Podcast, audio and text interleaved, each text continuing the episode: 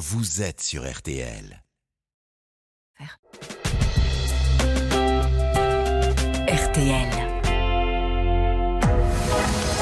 22h minuit Parlons-nous. avec Cécilia Como sur RTL. Bonsoir et bienvenue à toutes et à tous. Je suis Cécilia Como et je me réjouis de partager cette soirée avec vous. Alors hier, j'ai introduit l'émission en vous parlant d'acceptation. Ce soir, je vais illustrer la notion de lâcher prise, notion qui est au cœur de notre bien-être mental et se trouve parfois particulièrement bousculée lors de ces périodes de fête. Alors on raconte que quelque part en Asie, on avait coutume pour capturer les singes de déposer à l'intérieur d'une amphore à long col des noix, des amandes et autres fruits séchés dont les singes raffolent. Puis, on attachait solidement les amphores autour de troncs d'arbres. Les chasseurs revenaient le lendemain et n'avaient plus qu'à capturer les petits singes dont le bras était resté coincé à l'intérieur du col de l'amphore en essayant d'attraper les aliments au fond. Mais, me direz-vous, si les singes avaient pu y glisser leurs bras, pourquoi ne pouvaient-ils pas le retirer? Parce qu'en ayant le poing fermé, déterminés à repartir avec leur prise de fruits secs, l'étroitesse de l'amphore ne leur permettait pas de le retirer. Il leur fallait choisir, lâcher sa prise et être libre, ou ne pas renoncer, quitte à souffrir. Nous aussi, nous sommes comme ces petits singes, nous restons agrippés à une colère, à une attente, à un espoir, à une déception. Ils sont nos fruits secs et c'est notre poing serré qui nous rend prisonniers. Appelez-moi au 09 69 39 10 11 pour me raconter sur quoi vous refusez de lâcher prise, à quoi ressemblent vos fruits secs. Venez me dire si vous y êtes arrivé et comment. C'est Oriane Leport qui réalise cette émission. Violaine et Paul, eux, vous accueillent au standard 09 69 39 10 11 et vous guident jusqu'à l'antenne. Pour toutes celles et ceux d'entre vous qui souhaitent réagir au témoignage, apporter un conseil, c'est par SMS au 64 900 code RTL ou sur la page Facebook de l'émission RTL-Parlons-nous. Et nous pensons très fort en cette période de fête aux personnes hospitalisées qui nous écoutent et qui ont sûrement beaucoup à dire sur le lâcher-prise. Et nous accueillons tout de suite Margot. Bonsoir Margot.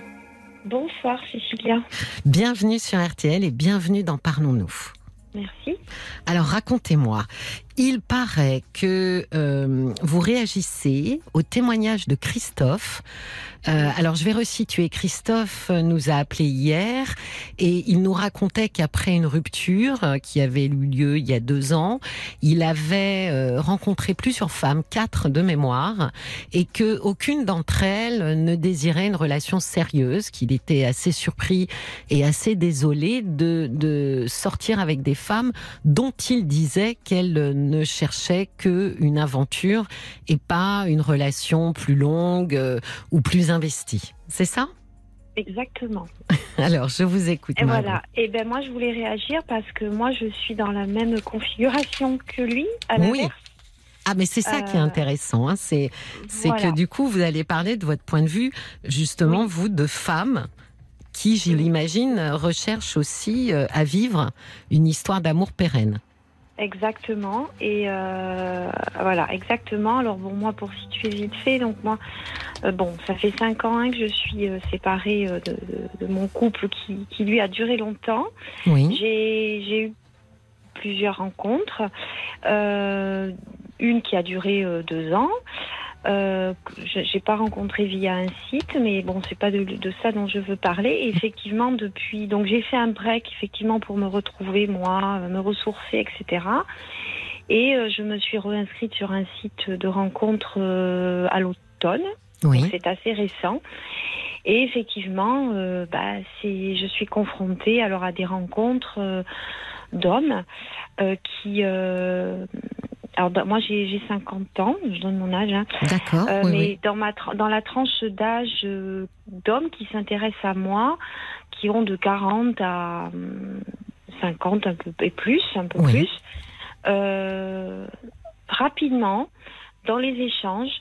eh bien, je suis confrontée à des personnes qui effectivement sont dans du batifolage, ont, ont- ont peur. euh, bah, le, de suite, enfin, moi je parle pas du mot engagé, mais de suite ils le vivent comme ça. Oui. Et euh, voilà, et j'ai aussi rencontré euh, la personne dont je suis séparée depuis quelques mois, euh, faisait partie de ces hommes-là qui, qui, qui ont peur d'aimer, de peur de s'engager, peur de vivre une histoire, et qui du coup développent des, des, des symptômes, et je parle vraiment de symptômes d'angoisse, et il y a des mécanismes de, de, de fuite qui se mettent Oui. en place. Et, euh, et moi, je suis mais désabusée de, de, rencontrer ces, ces d'avoir affaire à ces personnes-là.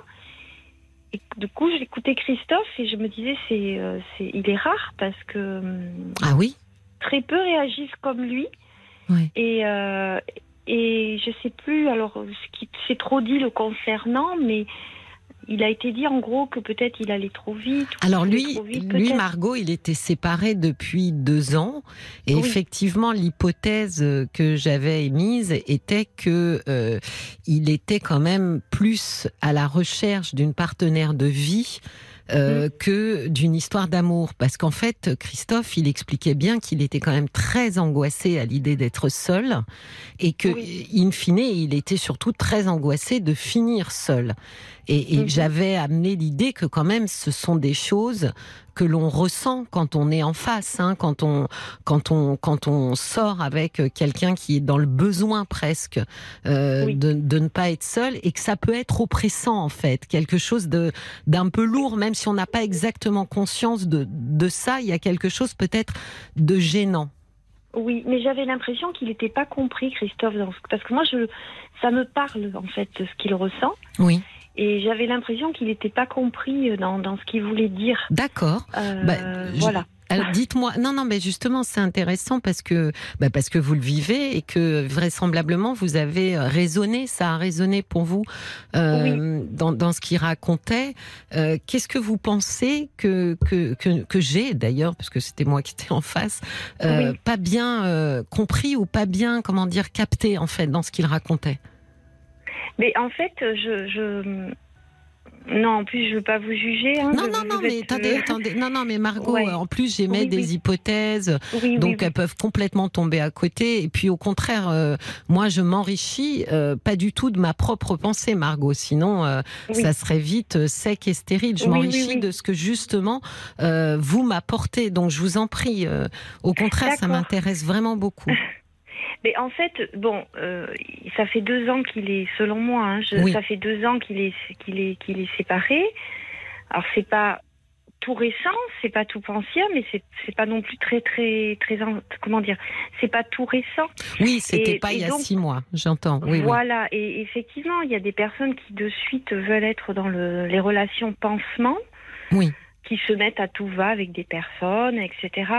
Moi, je pense que j'ai été comme ça aussi dans les premiers temps, mais je pense qu'au bout de deux ans, enfin, je je le connais pas, Mm. mais je pense qu'au bout de deux ans, euh, bon, il a fait plusieurs rencontres, il est peut-être prêt, comme moi je le suis, à accueillir une vraie histoire avec des, une personne qui a les mêmes valeurs, et que c'est pas euh, et que c'est pas une histoire que une histoire d'angoisse d'être seul. D'accord. Moi, je vis très bien ma solitude, je la gère très bien. Je, je suis même trop dans ma zone de confort d'ailleurs. Oui. Euh, Oui, c'est un Mais, risque euh, aussi, et absolument. oui, c'est un risque, Oui. c'est un réel risque. Et, euh, et moi, je l'entends ce discours autour de moi. J'ai même ma, ma meilleure amie qui récemment m'a dit mais euh, tu prends le temps, tu, tu, tu ne te supportes pas seule. D'accord. Mais en même temps, euh, bah, Vous faut le étiez pas d'accord avec ça? Non, j'étais Oui, pas d'accord oui. avec ça parce que euh, moi j'ai ce discours de personnes qui sont en couple. Oui. Donc euh, les personnes qui sont en couple, c'est très facile en C'est fait. vrai, Margot. Mm. Tous les matins, elles se lèvent avec quelqu'un, tous les soirs, elles se couchent avec quelqu'un. Oui, c'est vrai. Moi, je fais tout toute seule en fait. Je, Mm. je partage rien. Oui, c'est vrai Euh, que c'est un petit peu raide quand on n'est absolument pas seul de dire à quelqu'un euh, apprends à vivre seul. C'est vrai. Voilà. Et j'ai des enfants, j'ai une vie riche, euh, sociale, j'ai des amis, j'ai un travail. Mais j'ai pas tous ces petits moments-là. Oui. Alors qui en plus, je pense qu'avec les fins d'année, effectivement, tout ça, c'est très, ça se, ça s'amplifie, hein, ces ressentis. Oui. Enfin, moi, je me le prends de plein fouet cette année. Parce que Et les gens ça. organisent des choses en couple euh, auxquelles vous n'êtes pas forcément conviés Oui, ou bien euh, on est la, la, la célibataire euh, Oui. à la table, quoi. Voilà. Euh, voilà. Donc c'est pour ça que je, je voulais lui apporter mon soutien, euh, mon partage, parce que je, je crois, je le comprends en fait. Mais c'est très bien parce que qu'il j'espère qu'il qu'il écoute. Mais dites-moi, Margot, est-ce que vous pensez Alors, c'est une question hein, que je me pose. euh, Oui. Que les, est-ce que les, la manière, les lieux, le, les sites, hein, pour ne pas les Oui. nommer, euh, ont une incidence en fait sur euh, sur ce que les gens euh, euh, veulent vivre. Vous disiez les, des hommes qui sont plutôt là pour batifoler, pas vraiment pour euh, une relation pérenne. Est-ce que vous pensez que c'est aussi lié finalement euh, aux, aux médias, euh, enfin ce qui vous met en relation, c'est-à-dire les sites? Est-ce qu'on n'a pas tendance à penser que, que- ou alors le, les sites, il y a peut-être des sites plus que d'autres, je sais pas. Oui, je, alors je pense parce que, euh, enfin moi je sais que là je, je suis euh, désabusée, voire dégoûtée, parce que oui on est on est dans une espèce de, de catalogue. Oui, Donc en fait on, on discute avec quelqu'un et puis on se dit oh ben on va forcément trouver mieux et puis celle-là elle va être mieux. ah oui. oui, Alors on est euh, on est euh, on est vite zappé. On va pas dans le fond d'une discussion. Euh, ou alors, moi je peux le dire, hein, moi par respect, politesse, je, je, la personne qui m'écrit, je, je je vais pas le supprimer d'une croix. Donc je vais répondre en y mettant euh, un petit mot. Et là, j'ai affaire à des gens, et c'est pas le premier, agressifs ah oui. que les gens se sentent rejetés dès Oui. lors qu'on clique euh, ou, ou- ou qu'on décline leur invitation en fait.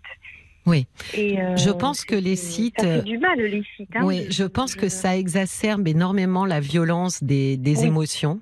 Oui, Euh, à la Oui. fois dans le sens positif où on s'emballe au bout de quatre jours, euh, on s'écrit euh, 50 SMS par jour, vous voyez, et à la fois dans l'autre sens où euh, on considère très violent que la personne euh, s'écarte ou n'ait plus envie de nous parler en disant je comprends pas, on s'écrivait beaucoup. Je trouve qu'il y a, il y a une telle, euh, comment dire, il y a- une telle variation mais très haute entre euh, je t'écris 50 euh, SMS par jour et le lendemain je t'écris Oui. plus du tout. Il y a- il y a- je trouve que ça manque de tempérance, quoi. Ça, ça Oui. manque de milieu dans, sur Oui. les sites. Et tout est exacerbé. Oui, mais après on est derrière un écran donc c'est tellement plus facile. Euh, voilà. Je pense aussi, oui. Je pense que ça, c'est une machine oui. à fantasmer hein, aussi Ah l'écran. complètement. Mais en même temps, comment rencontrer quelqu'un? Parce que je vous assure C'est ça. que je- c'est très compliqué. Voilà. Mais donc, euh, Là où vous avez raison et où est le piège, d'abord, je pense qu'effectivement, les sites, c'est pas pour tout le monde. Je pense que quand on est euh, sensible euh, ou très sensible, euh, ça va peut-être forcément être compliqué parce qu'effectivement, il y a, y a une certaine virulence des sentiments positifs ou négatifs qui peuvent vraiment euh, surprendre. Et puis, Oui. vous disiez, et c'est vrai, j'avais écrit ça, on, on- on est parti il y a euh, 100, 100, 150 ans sur une absence de choix hein, dans les rencontres. Enfin, on choisissait un peu pour nous. Et puis est arrivé le choix où on a pu choisir qui on voulait. Et puis avec les sites, finalement est arrivé l'hyper choix. Et on Oui. sait très bien que quand il y a un choix trop important, ça toutes les, les études sont unanimes. En fait, ça nous fige, ça nous paralyse. S'il y a trop oui. à choisir, euh, finalement, on choisit quasiment pas. Et je pense que vous avez raison. euh, bien sûr que sur les sites, il y a cette notion de il y a peut-être mieux ailleurs. Donc je suis pas sûre. Elle est sympa, ça fonctionne bien, mais est-ce que c'est vraiment le meilleur choix? Est-ce qu'il n'y a pas encore mieux? Voilà. Et, et voilà. Donc Oui, bon, bah, là du coup on a dévié un peu de. Non, mais du coup, c'est la question. Mais- Non, parce que Christophe, c'était. euh, alors lui, c'était en boîte de nuit, donc je ne sais pas non Oui. plus euh, si euh, une boîte de nuit, les gens, euh, voilà, sont dans l'esprit de de- de- de- de- d'avoir une relation sérieuse. Je je, je sais pas. C'est une question hein, de se dire, mais est-ce que la manière dont on rencontre les gens et donc le casting, hein, par- Oui. pardonnez-moi l'expression un peu triviale. Mais du coup, est-ce que c'est pas un peu biaisé? Ben, moi, je pense, je le, je le, je le, j'y suis confrontée, donc je le pense de plus en plus. Voilà. Moi, moi, je vous le dis, Margot, parce que vous dites, je suis euh, presque dégoûtée et je trouve ça Oui. tellement dommage. Parce que, euh, parce que euh, d'abord sur les sites, alors ce qui est- il faut savoir quand même sur les sites que c'est une grande majorité d'hommes. hein. Tous les chiffres sont unanimes. Il y a Ah, beaucoup plus d'hommes que de femmes. Que de femmes. Mais euh, quand je vous dis beaucoup plus, c'est peut-être euh, une pour dix. Ah, Ce qui explique souvent que les femmes, et c'est vrai sur, dans tous les pays du monde, hein. c'est-à-dire qu'on Mhm. retrouve ces chiffres à peu près euh, aux États-Unis, en Europe, euh, il y a toujours à peu près euh, euh, fois plus d'hommes que de femmes, ce qui Mhm. explique que les femmes se sentent souvent complètement submergées par des messages d'hommes. oui. Quand elles s'inscrivent, elles disent bah, le lendemain j'avais euh, 50 emails. Ah oui, oui, oui. oui, oui. Oui, mais vous- si vous interrogez les hommes, eux, ça se passe pas du tout comme ça. hein. Quand Mhm. ils s'inscrivent, ils n'ont pas 50 emails de femmes parce qu'elles sont beau- beaucoup moins nombreuses. Donc, je, je pense que malheureusement, dans, dans, dans, dans cette majorité d'hommes, bah, il y en a une partie qui est très mal élevée et qui euh, effectivement est là euh, pour euh, des relations éphémères ou des aventures sexuelles. Et il y a toute une partie qui est extrêmement bien élevée et qui est absolument euh, euh, charmante. Le seul souci serait que les femmes soient euh, suffisamment dégoûtées pour ne même pas avoir eu le temps de rencontrer ces hommes-là, quoi, et quitter les Exactement. sites. euh, C'est c'est ben, c'est ce qui, c'est ce qui, moi, si je pense que c'est certainement la démarche qui va se passer. Je vais finir par m'en aller. Euh, voilà. Parce Ouais, qu'il mais- y, a, il y a ce côté désagréable et il y a ce côté d'hommes qui, euh, pour rejoindre Christophe, qui ont peur, qui, euh, euh, ouais, ouais, qui ont, qui, qui, qui ont, mais qui ont, mais qui ont peur d'aimer. Enfin. Mais c'est aussi peut-être une tranche d'âge, Margot, parce que vous voyez. Bon, je suis un tout petit peu, un tout petit peu, j'aime bien dire un tout petit peu plus âgé que vous. C'est, on est dans une tranche d'âge où, bon, vraisemblablement, c'est des hommes qui ont déjà été en couple, Oui. qui ont certainement eu des enfants. Et euh, je me re- réfère un peu à, à mes patients. C'est aussi des gens, et c'est, sûrement vrai pour les femmes aussi que rencontrait Christophe, hein, euh, mais qui, euh, qui ont souffert quand même beaucoup. euh, beaucoup de séparations et de divorces quand même se passent mal. Et Mhm. je me dis un peu que effectivement, euh, chat échaudé craint l'eau froide, et que vous rencontrez des hommes qui du coup ont sûrement été blessés dans Oui, des histoires précédentes et, et- et ont beaucoup de mal finalement à baisser la garde maintenant. Mais moi, je l'ai été et j'ai l'impression, alors pour le coup, je pensais que c'était très masculin de, de fonctionner comme ça, mais bon, j'ai vu que j'ai entendu Christophe hier, c'est pour ça que je voulais réagir, Oui, parce que du coup, ça m'a un peu réconfortée. Je me suis dit, bon, moi, j'ai aussi eu mes souffrances euh, de mes séparations. Mais c'est pas pour autant aujourd'hui que je suis submergée par l'angoisse ou, euh, ou que j'ai peur d'aimer de nouveau. Enfin, je- bon après moi je fais du travail personnel, du développement personnel, ça m'aide. Mais et- mais je, oui effectivement c'est je, beaucoup d'hommes qui sont écorchés et du coup maintenant ne s'autorisent plus Oui. à à vivre une belle histoire. mais parce que je, je pense moi euh, que honnêtement, je, je, je pense que les hommes euh, sont très sensibles. Euh, alors les hommes, en tous les cas, je trouve qu'une grande majorité d'hommes sont très sensibles, sont pas autorisés à montrer qu'ils sont sensibles, donc on ne s'en rend pas forcément compte. Euh, ils, euh, ils encaissent, ils souffrent à l'intérieur, et, euh, et effectivement ensuite ils sont, euh, ils sont très craintifs, ce qui est, ce qui est, ce qui est, ce qui est audible, hein, à, à- retourner encore euh, prendre des coups. Euh, Je pense qu'ils se remettent peut-être moins facilement debout que les Oui. femmes, Oui. parce que je pense qu'ils sont en réalité euh, plus sensibles Oui. euh, et qu'ils ont beaucoup plus de mal. C'est pas très, euh, comment dire, euh, c'est pas très bien vu hein, de dire euh, je suis sensible. Et donc Oui. euh, c'est leur manière à eux en fait de se de se protéger, ce qui est pas, euh, ce qui est une bonne manière, c'est-à-dire que si on veut pas souffrir et en même temps ils souffrent de solitude. Oui, mais je vais vous citer l'exemple de ma dernière relation qui a duré quelques mois. Lui, pour le coup, il a su y mettre des mots. Oui, Il commençait à s'attacher à moi. Et en fait, son premier, sa première réaction, ça a été de fuir. Il a disparu. J'avais plus de nouvelles. ah oui, Enfin, c'est quand même très étrange. On se sent tout d'un coup délaissé, abandonné. Hein. C'est bon. Moi, j'ai quand même été essayé de comprendre les choses. Il a fini par m'expliquer que physiquement, il avait une boule dans la gorge oui, et que en fait, euh, il était angoissé mais qu'il en avait du mal à respirer parce qu'en fait, il sentait qu'il avait des sentiments pour moi qui commençaient à naître. Oui. Et ça l'angoissait terriblement. Et il a dit, il a dit, je suis un lâche. Je me sens, j'ai peur de souffrir. J'ai peur ça. que tu me fasses souffrir. C'est ça, oui. Donc oui, alors excusez-moi, je vais dire un gros mot, mais il m'avait dit oui, je suis un salopard. Je, je, je, je, je, je réagis comme ça. Oui.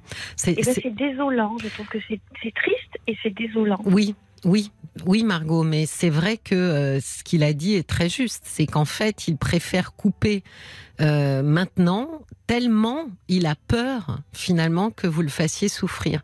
Ben Et- oui, et c'est tout- de vivre des, de vivre. Mais complètement, c'est toute la difficulté, c'est d'accepter finalement que pour vivre une belle histoire d'amour, il y a une énorme part euh, d'incertitude.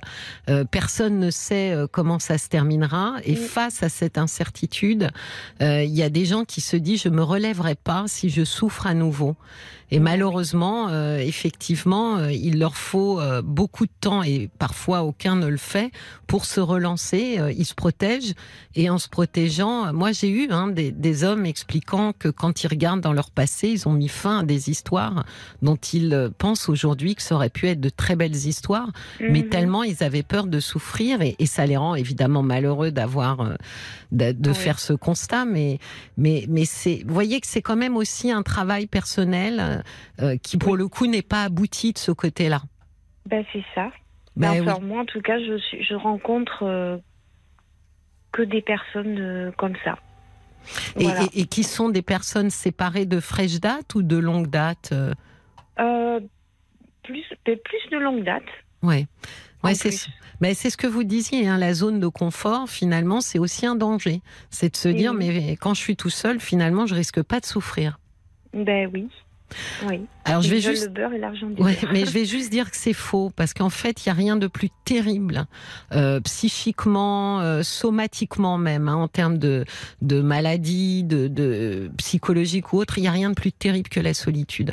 Donc c'est oui. totalement faux d'imaginer que quand on est seul, on se protège des autres. On a besoin des autres. Je pense Mm. que il faut justement être extrêmement euh, regardant sur ses limites, euh, faire entrer un, un peu dans, dans sa cour des gens bienveillants, des gens qui qui sont bons pour nous, mais il faut surtout pas s'isoler parce que euh, parce qu'il y a rien de pire euh, en termes de, de, de mal-être. Hein. C'est peut-être pas immédiat, mais à- au long terme, il y a aucune Oui. étude qui dit le contraire. Oui. S'isoler ou faire euh, n'importe quoi, parce que ces hommes-là aussi, après, c'est là où ils sont dans une consommation de, de... Ils malmènent les femmes, je trouve. Enfin, ils sont... C'est de la consommation. Enfin, Alors, oui, alors en même temps, ceux qui euh, consomment beaucoup, euh, vous savez, je, je leur dis, hein, quand je les ai en face de moi, j'appelle ça de la gloutonnerie. Oui, c'est vrai. Ce sont des gloutons. Euh, il arrive à un moment donné où ils sont très malheureux. Euh, quand Mm. ils arrivent, en général, c'est parce que euh, ils ont trouvé ça très rigolo un temps, et puis plus du tout rigolo ensuite. C'est une fuite, hein, bien sûr, euh, mais ça, ça finit toujours par les rendre très malheureux. Et euh, à un moment donné, ils veulent effectivement, euh, euh, ils ne rêvent plus que d'une chose. Ensuite, c'est d'une relation pérenne, ce qui est, ce qui est plutôt difficile pour eux, euh, d'ailleurs, parce que euh, parce qu'en vérité, ils savent pas faire. Voilà. Bah Ouais. écoutez, c'était non mais vraiment merci beaucoup Margot, c'était hyper intéressant. Bon alors moi j'ai j'ai adoré discuter avec vous. J'espère que les auditeurs et les auditrices auront trouvé ça aussi intéressant parce que finalement Ben, j'étais pris dans mon dialogue euh, avec vous. Moi aussi, j'ai aimé parce que c'est. Puis alors, j'avais un grand besoin de- d'en d'en parler. Et du coup Christophe a amorcé le, le, le sujet hier et Ah ah, bah vous avez vraiment bien fait parce qu'en plus c'est un sujet hyper intéressant. Donc euh, euh, plusieurs points de vue c'est toujours euh, vous voyez ça ça me fait réfléchir moi aussi. Euh, vraiment euh, mille fois merci hein. Eh ben de rien et puis écoutez si en mode off euh, Christophe veut Ah mon mais bien euh, sûr Margot j'aimerais bien échanger sur Mais en de plus, euh, vous savez, il y a la page euh, RTL tiret Oui. Parlons-nous. Euh, moi, je dis que les gens pourraient quand même se, si Christophe, si, si vous m'écoutez, bah, se connecter sur la page et de dire, bah voilà, moi c'est Christophe entre guillemets, Oui. pouvoir comme ça, parce que dès que vous serez sur les, si vous avez des profils profil Facebook. Après, vous Oui. pouvez euh, via Messenger discuter ensemble. Mais sinon, on Oui. va évidemment euh, conserver précieusement euh, votre numéro pour euh, pour le donner à Christophe. Eh bien, merci beaucoup. Bah, c'est moi Merci qui vous beaucoup. remercie, Margot. hein. Merci mille fois pour cet échange. Mais de rien. Merci beaucoup et bonne continuation Merci. pour votre émission. Merci beaucoup. Au revoir, Au revoir. Margot. Au revoir. Jusqu'à minuit, Parlons-nous. Cécilia Como sur RTL. Parlons-nous. Cécilia Como sur RTL. Vous écoutez Parlons-nous sur RTL. Et si vous aussi vous désirez témoigner comme Margot, n'hésitez pas. Il vous suffit de composer le 09 69 39 10 11. C'est un appel non surtaxé et de vous laisser guider jusqu'à moi. Bonsoir Stéphane. Bonsoir Cécilia. Bienvenue dans Parlons-nous. Je suis ravie de vous accueillir. Alors je vous écoute, Stéphane. Je Racontez-moi. Je voulais vous parler d'un, comment dire ça, d'une problématique de, euh, d'un mal-être en fin de compte Oui, depuis, euh, depuis très longtemps en fin de compte. d'accord. Voilà. Est-ce que ce mal-être, euh, vous, y a- vous avez mis des mots dessus? Oui, oui. Bah, en fin de compte, euh, dans ma vie, dans mon parcours de vie, ça a été chaotique. Oui. Voilà. Et euh, en fin de compte, j'ai réussi avec. euh, alors, j'ai eu une période de, de comment dire ça? Je- J'ai comment dire ça? J'ai vécu dix ans avec une euh, avec mon ex-femme Oui. et j'ai eu la chance d'avoir un enfant. D'accord. Ça a changé. Ça a changé quoi? Ah ben en fin de compte, comment dire ça, ça m'a sécurisé. D'accord. Un petit garçon, une petite fille? Un petit garçon. D'accord. Et, et justement, euh, avec un parcours chaotique, euh, vous avez eu peur d'être papa ou au contraire, euh, ça vous a apaisé? Ah pas du, pas, pas du tout. Aucune peur. Non non, ça m'a apaisé en fin de compte. D'accord. Ça, ça a donné un sens à ma vie. Oui. Voilà. D'accord. Et alors, pourquoi ce mal-être, euh, Stéphane? Alors, comment dire ça? Donc, euh, le, le mot que j'ai réussi à mettre sur le sur ce mal-être, donc c'est euh, en fin de compte, j'ai j'ai subi ou comment dire ça? J'ai vécu un attachement désorganisé. Oui. Voilà. Subi, vous pouvez dire, oui. Oui, subi. Oui, oui, oui. Vous pouvez me raconter? Euh, oui. Alors, euh, au plus, au plus, euh, comment dire ça Au plus, euh, les souvenirs les plus lointains. Oui. En fin de compte, je n'ai aucune euh, attention et aucune bienveillance de mes parents. D'accord. C'était, vous étiez, vous étiez une fratrie de plusieurs enfants, Oui, euh, j'avais une sœur. J'ai une sœur, aînés ou plus jeunes que vous? Jeune, plus jeune. Plus jeunes. Donc, quand vous êtes arrivé, vous étiez le premier enfant de ce couple? Oui, tout à fait. D'accord. Et donc, au plus loin que vous vous souvenez, euh, euh, ni votre mère ni votre père euh, n'étaient attentionnés à votre égard? Non, du tout. Est-ce que vous savez pourquoi ou est-ce que vous en avez parlé avec eux? Comment dire ça? Alors, j'ai essayé d'en d'en parler un petit peu avec eux, mais c'est-à-dire qu'il n'y a jamais eu la conversation et euh, ils refusent, en fin de compte. Ils refusent d'en parler ou ils refusent de reconnaître qu'ils n'ont pas, euh, qu'ils ne vous ont pas prodigué les soins euh, que vous que vous méritiez? Oui, euh, ouais, on va dire ça, oui. Parce que vous savez, c'est, comment dire, il y a beaucoup de parents euh, qui réécrivent une histoire hein, et, et- et n'ont pas du tout envie d'être confrontés finalement euh, euh, au manque qui, qui, qui a pu y avoir dans leur parentalité, quoi. Tout à fait, tout à fait. Ouais, ouais, je sais. Ouais. D'accord. Donc vous avez essayé, mais ça n'a rien donné. Voilà. Donc le, le discours que j'ai, et, euh, ils me disent que on t'a on t'a donné tous les, euh, les biens matériels en fin de compte. Ah d'accord. Voilà. Parce que pour eux, c'était. Est-ce que c'est parce qu'ils venaient de familles justement où ils avaient manqué et donc ils considéraient que ce qui était le plus important, c'était de mettre des enfants à l'abri euh, matériellement? Oui, voilà. Oui, ça arrive hein, souvent que des parents qui ont eu des enfances euh, euh, très précaires, euh, leur, leur but ultime finalement, euh, c'est de donner à leurs enfants ce qu'ils n'ont pas eu, mais comme vous dites, matériellement parlant. quoi. Tout à fait. Mm. D'accord, donc pour eux, c'était le plus important, donc ils ont du mal à comprendre finalement ce, que, ce que vous dites, quoi, ce, ce- des- les manques dont vous parlez. Oui, mais que c'est très, euh, c'est très difficile d'en parler d'abord. Je sais, je vous sais que ma, je sais que ma sœur aussi, c'est, c'est très problématique. C'est quelque chose que on, on n'aborde pratiquement pas. Mes parents sont divorcés, D'accord.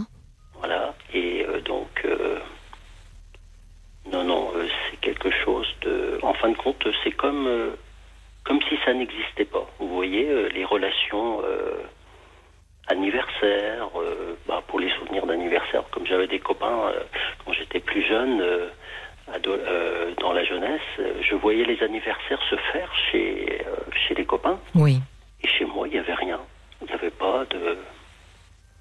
On fêtait pas les anniversaires chez vous? Si, si on fêtait, mais en- entre familles, mais il n'y avait pas. Vous avait trouviez, pas. oui, vous trouviez pas ça festif Voilà, c'est ça. Oui. Mm. C'est vrai que quand on, je dis souvent que à peu près euh, à partir du CP, hein, euh, on commence euh, à, à voir d'autres parents, hein, les parents de, de nos copains et de nos copines, et on commence effectivement à pouvoir ébaucher comme ça des espèces de comparaisons qui peuvent être, qui peuvent être cruelles. Oui, tout à fait. Oui. Et je ne m'en rendais pas trop compte, en fin de compte, euh, comme j'étais encore euh, dans jeune et tout ça, donc euh, en fin de compte, et c'était, on vivait dans l'instant. Oui.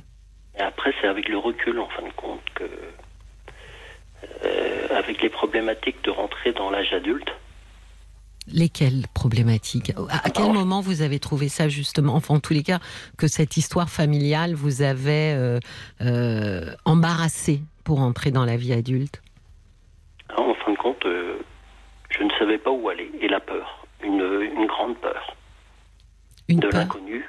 Oui. Et donc, euh, ne pas savoir où aller. Aucune sécurité, aucune. euh, voilà. Vos parents étaient des gens anxieux Ma mère, oui. Oui, je dirais que j'ai tout hérité du. Bon, j'ai hérité de toute. euh, Oui, oui, elle est très anxieuse. C'est une personne qui n'a pas du tout confiance en elle et qui était, euh, comment dire ça, euh, dépendante de mon père. Parce que quand les parents sont anxieux ou un des deux parents est très anxieux, c'est vrai que il, euh, on a tendance à présenter le monde à nos enfants de manière anxieuse, évidemment, c'est-à-dire avec les lunettes euh, qu'on porte. Et, euh, et effectivement, ça fait des enfants qui euh, ne savent pas de quoi ils ont peur, mais ils ont peur. Voilà, tout à fait. Et alors, comment vous avez rencontré euh, celle qui deviendra euh, la maman de, de votre fils? Oh, par, euh, alors donc, Internet, euh, si, ça de, si, si, ça existait, Internet, il n'y avait pas les... Ah, je sais pas s'il y avait déjà les... Oh, si, sûrement. Bah, C'était en quelle année, Stéphane? C'était en 2006.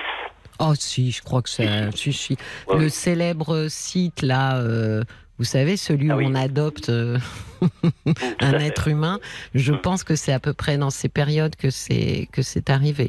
Donc, sur un site, d'accord. Non, non, non, pas sur un site. Moi, c'était, euh, en fin de compte, par petite annonce sur un Ah. journal. Ouais. D'accord. Ah, oui. tiens, comme hier, euh, on avait une dame qui euh, mettait des petites annonces dans un dans un un hebdomadaire. Ah non, c'est un mensuel, notre temps. Euh, D'accord. Et donc, elle elle a ré- entendu.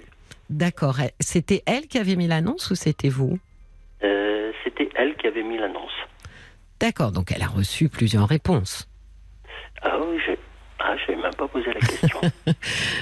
Non, parce que j'allais dire, donc, qu'est-ce que vous avez fait pour finalement la séduire? Parce que, voilà, je me disais, elle n'a pas dû recevoir qu'une seule réponse. ah oui, exact. Bien joué. Je ne m'étais pas posé la question. Mais en fin de compte, on s'est rencontrés Ouais. et, ça... et ça a marché. D'accord. Est-ce que là, vous avez eu peur ou est-ce que, euh, au bras euh, de cette femme, vous vous êtes senti plus en sécurité? Euh, j'étais bien. oui, j'étais bien. En fin de compte, c'était.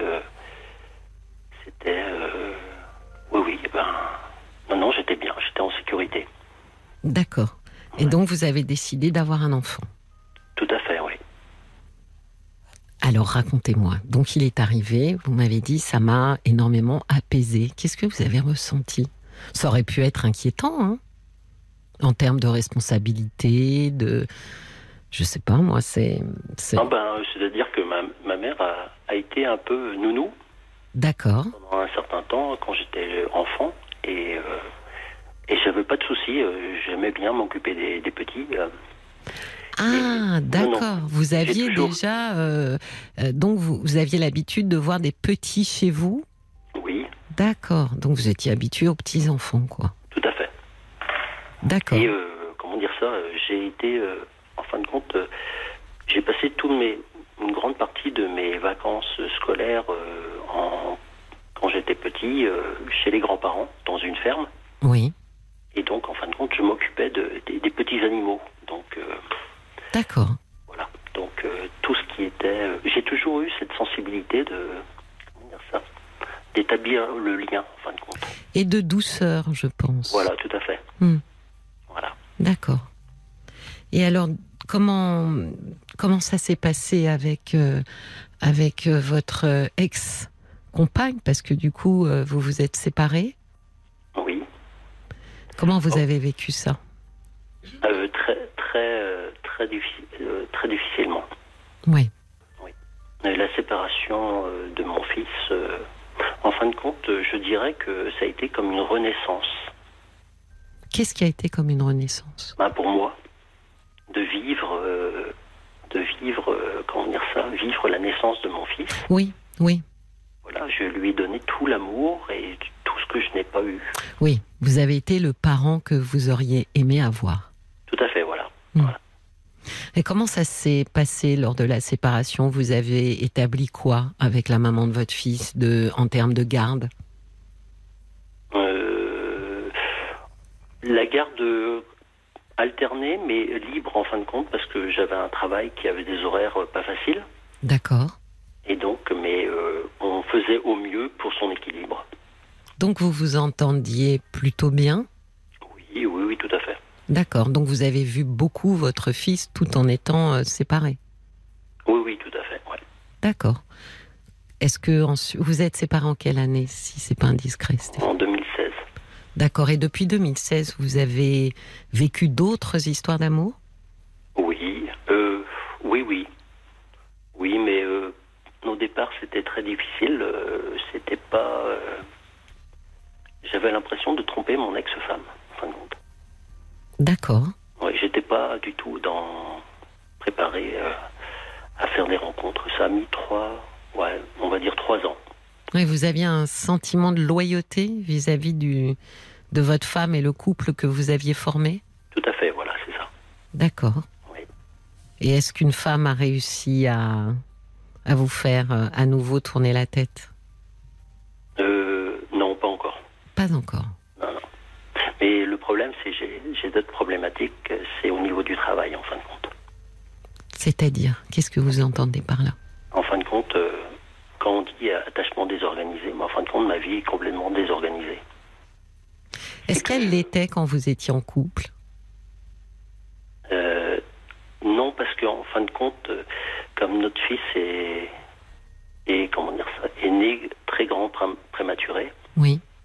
donc euh, on a eu des, on, on a, oui, on a eu des soucis euh, avec lui, et donc j'ai été en, comment dire ça, en allocation euh, tierce personne D'accord. auprès de lui pendant ces, ces cinq premières années. D'accord. Voilà. Et là, j'avais trouvé ma place. Ah oui. Voilà. Mais le travail que vous faites, euh, déjà, est-ce que c'est un travail dont vous trouvez que ça, qu'il a du sens Le, quand vous dites le travail, Ce- Celui que vous faites actuellement, vous travaillez non, non, je suis euh, en, comment dire, je vais reprendre un travail. J'étais dans la grande distribution, mais c'était, euh, je me suis abîmé physiquement en fin de compte. D'accord. Et donc là, vous allez partir sur quel genre de, d'emploi? C'est ça en fin de compte, euh, j'a- j'arrive pas à savoir où je, où je pourrais être. C'est quelque chose qui m'interroge de. À chaque fois que je rencontre des gens, comment ils savent. euh, voilà. ça. Stéphane, ils ne savent pas. Honnêtement, on tâtonne. Euh, Il y a ceux qui, depuis qu'ils ont 12 ans, veulent être infirmières ou pompiers. Bon. Et puis, il y a tous les autres. Euh, qui tâtonnent et honnêtement aujourd'hui j'ai envie de dire plus que jamais euh, les gens ont plusieurs vies dans une vie hein. Euh, Oui, moi je rencontre des gens qui ont démarré sur un métier et puis alors ils font complètement autre chose mais complètement autre chose donc euh, parce que je pense qu'on recherche tous euh, un, un métier, un travail, parce qu'on y passe du temps, qui a du sens pour nous. Tout à fait. Donc c'est ça que vous êtes, euh, enfin c'est sur ça que porte votre interrogation, sur qu'est-ce qui va pouvoir avoir sens dans, dans une activité professionnelle pour moi. Tout à fait, ouais. Et, et pourquoi pas euh, tout ce qui va être euh, auprès des animaux? Parce que ça inclut euh, une, une formation ou pas, Stéphane? Vous seriez prêt à refaire une formation, même, j'imagine, financée ou, ou autre? Oui, oui, tout à fait. Non, non, il n'y a, pas de- souci là-dessus. hein. Alors pourquoi pas auprès des animaux? Ah, mais j'ai des problèmes d'allergie en fin de compte et ça me, ça me gâche un petit peu.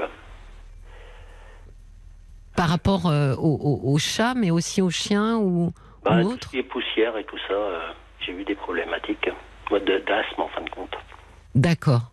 Donc du coup, ça a complètement exclu euh, tout ce qui pouvait être en compagnie d'animaux. Oui, voilà, tout à fait. D'accord. Et sur euh, des métiers, euh, alors j'allais dire plus doux, vous voyez, parce que je, ressens une grande douceur chez vous, Euh, des choses peut-être même un peu plus créatives. est-ce que est-ce que vous avez regardé dans ces directions plus manuelles peut-être? Oui, tout à fait. Je, ben, je vais refaire d'abord un bilan de compétences. Oui, ça, ça me semble une bonne idée. C'est souvent assez éclairant hein, pour savoir où sont nos points forts. Oui, tout à fait. Bon, en fin de compte, j'ai plein de points forts, mais le problème, c'est que je me mets des barrières. Quel genre de barrière? Le stress, euh, je, de l'inconnu, la peur du- de l'inconnu me, me met des, des barrières naturelles, en fin de compte. Oui, vous êtes très anxieux. Ah oui, je suis mangé par l'anxiété. Oui, parce que la, comment dire, l'inconnu et l'incertitude, euh, malheureusement, c'est un peu notre lot euh, d'existence humaine. Euh, on, ne, on ne connaît pas le futur et quand on se lance dans quelque chose, on ne sait pas ce qui est écrit. Oui, mais c'est ma problématique, en fin de compte, depuis mon entrée dans l'âge adulte. D'accord. Et par rapport au travail ou, ou un choix d'emploi, de quelle manière ça se manifeste pour vous mettre des barrières? Ah ben, euh, euh, un grand stress euh, et euh, à ne, comment dire ça, à me rendre malade. Par exemple, si on, si vous démarrez une formation sur quelque chose de nouveau, vous pourriez être tellement anxieux que que vous ne feriez pas cette formation? Ah si, euh, si, non, euh, je suis très cartésien, donc euh, si je sais où je mets entre guillemets les pieds, D'accord. je vais euh, tout ce qui est à apprendre, il n'y a pas de souci. euh, c'est pas mal le bilan de compétences parce que ça, c'est quand même très pragmatique. hein. oui, oui, oui, tout à fait. ça, ça, on ressort d'un bilan de compétences euh, vraiment les choses qui sont, euh, euh, j'allais dire, naturellement notre notre fort et qui vaut mieux exploiter. Peut-être que, que bon, ça c'est plutôt cartésien et, et travailler dans la petite enfance. Vous y avez pensé? Hum, oui, on m'a plus ou moins déjà parlé de ça. Alors, est-ce que ça vous a inspiré? Après, ça dépend. ben, le- comment dire ça? Il faut que je. C'est-à-dire que quand je dans quelque chose comme ça, Oui, et pourtant la grande distribution, je l'ai faite et je ne savais pas du tout où j'allais, oui. j'ai réussi. Euh, oui, je me mets des barrières en fin de compte tout seul. Oui, mais vous voyez, vous tirez pas non plus profit de vos expériences positives. Stéphane, et ça c'est bien dommage, parce que vous dites que vous êtes allé dans la grande distribution, et Dieu sait si c'est stressant hein, euh, comme milieu professionnel, et que vous ne saviez pas où aller, mais que ça s'est bien passé. Donc ça, typiquement, c'est une expérience positive, mais que vous n'avez pas euh, euh engrammé, c'est-à-dire que vous n'avez vraiment pas euh, euh, gardé présent pour se dire si je l'ai fait une fois, je peux le faire deux fois, je peux le faire trois fois, j'en suis capable.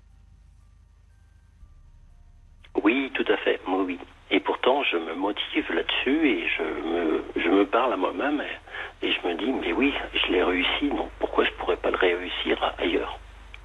Oui, et vous voyez la manière dont vous formulez les phrases. Hein. C'est oui, je l'ai réussi, pourquoi je pourrais pas le réussir? Comme s'il y avait un doute. C'est alors que c'est je l'ai réussi, je le réussirai à nouveau. Oui, tout à fait. Parce qu'il n'y a pas de raison. En plus, honnêtement, euh, la grande distribution, je ne pense pas que ce soit le secteur le plus facile. Hein, euh, honnêtement, euh, et, en termes de stress et en termes de d'anxiété, mais peut-être qu'effectivement. Pour l'anxiété, est-ce que est-ce que vous faites des choses? Parce que j'en avais déjà un petit peu parlé, mais c'était il y a fort longtemps à ce micro sur l'anxiété. C'est quand même très intéressant, par exemple, euh, d'apprendre la méditation. Oui, j'ai abordé un petit peu. Parce que sur l'anxiété, on n'a pas non plus euh, 40 000 solutions. On a des anxiolytiques, donc on a euh, toute la classe euh, pharmacologique euh, sur ça. Il y a des substances illégales que les gens prennent justement pour se, se, se, se, désangoisser. Et puis il y a quelque chose qui fonctionne formidablement bien, qui est la méditation. D'accord.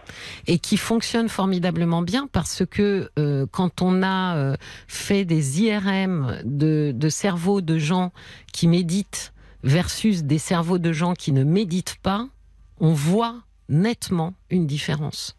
Donc c'est pas de la poudre de perlimpinpin, c'est pas euh, quelque chose d'ésotérique la méditation. C'est quelque chose vraiment euh, de très sérieux qui fonctionne et qui euh, a le mérite d'abord d'être sans danger, pas d'accoutumance, et même si vous étiez euh, addict à la méditation, ça serait pas bien grave, euh, et qui fait beaucoup de bien. Et sur les gens anxieux, honnêtement, euh, c'est, à mon sens, c'est vraiment un recours formidable parce qu'il n'y a pas énormément de choses qui soient sans risque. Hein.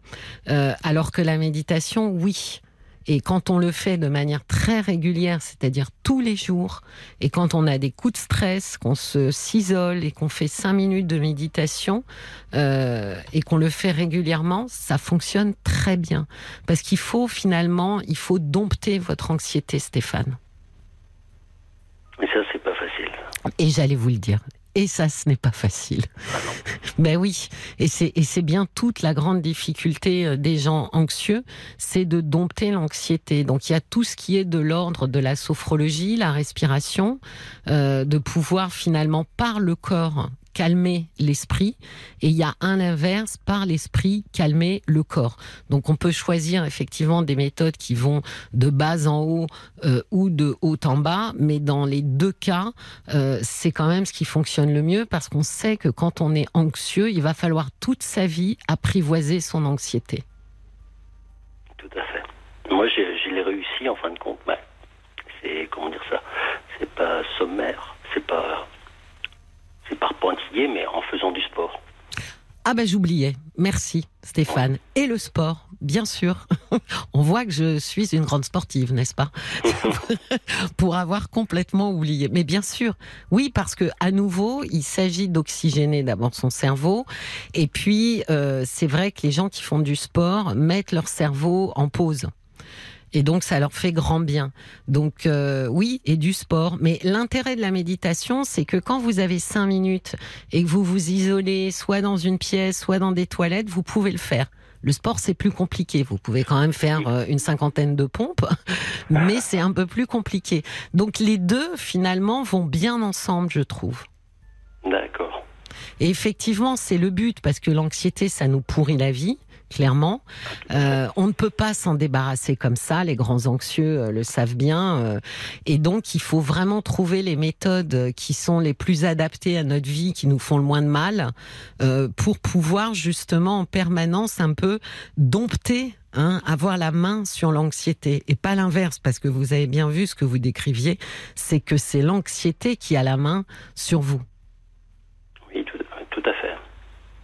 Donc je sais que c'est un c'est un vrai combat et c'est un vrai challenge. Mais il y a énormément de livres qui sont qui, qui sont sortis sur justement la méditation et l'anxiété. Et euh, encore une fois, c'est pas un discours en l'air, euh, Stéphane. C'est vraiment une méthode qui fonctionne parce qu'on on sait qu'on n'a pas énormément de choses naturelles à proposer euh, aux grands anxieux. Et donc, euh, quand on a quelque chose qui fonctionne, il faut le dire, le redire. Et, et- et sincèrement, je, je ne médite pas, donc je ne suis même pas en train de prôner pour une pratique, mais c'est surtout que j'ai lu les études. J'ai pas mal de patients qui méditent et, et- et effectivement, il n'y a pas de doute que c'est vraiment très bénéfique et ça s'apprend facilement non, mais, mais assez vite. Il faut juste être rigoureux et, et le faire de manière très régulière. C'est vrai que si on médite une fois tous les 15 jours, ça va pas faire grand-chose. Non, non, voilà. C'est la régularité qui fait la différence. Tout à fait. Bah écoutez, quand vous aurez essayé et que vous serez ceinture noire de méditation, euh, appelez Caroline et racontez-lui pour que toutes les autres personnes puissent profiter de l'expérience. Parce qu'il y a beaucoup de gens qui ont qui reculent en disant oh là là ça a l'air dur. Donc ça sera un joli témoignage que vous pourrez faire. D'accord Stéphane? D'accord, d'accord.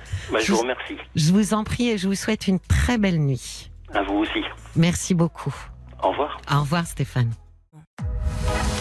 Jusqu'à minuit, Parlons-nous. Cécilia Como sur RTL. Nous sommes ensemble et en direct jusqu'à minuit sur RTL pour souffler, partager ensemble vos histoires de vie. Appelez-nous au 09 69 39 10 11 que l'on fasse un point ensemble sur ce que vous traversez.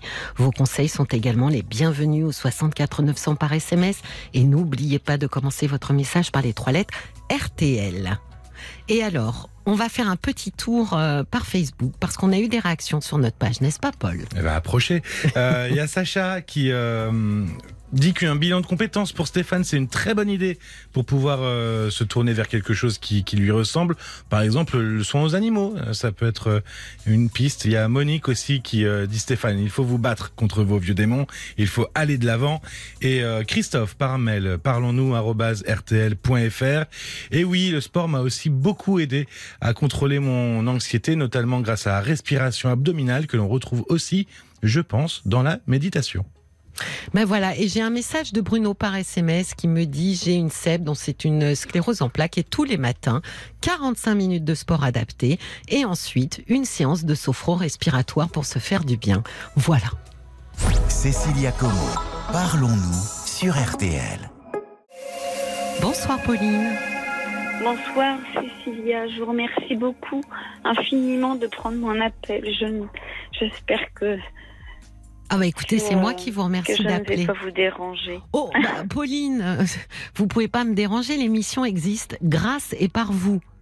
Vous savez Oui, ça, mais- c'est une, c'est pas une émission euh, de, de c'est pas une émission pour moi, c'est une émission pour vous. Donc euh, au contraire, euh, vous êtes vraiment la bienvenue et c'est moi qui vous remercie. Merci Alors, racontez-moi.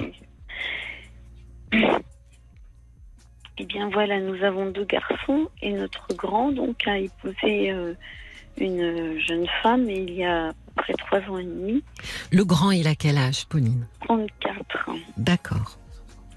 Et, euh, et si vous voulez, euh, dès le départ, Oui. elle a montré envers nous euh,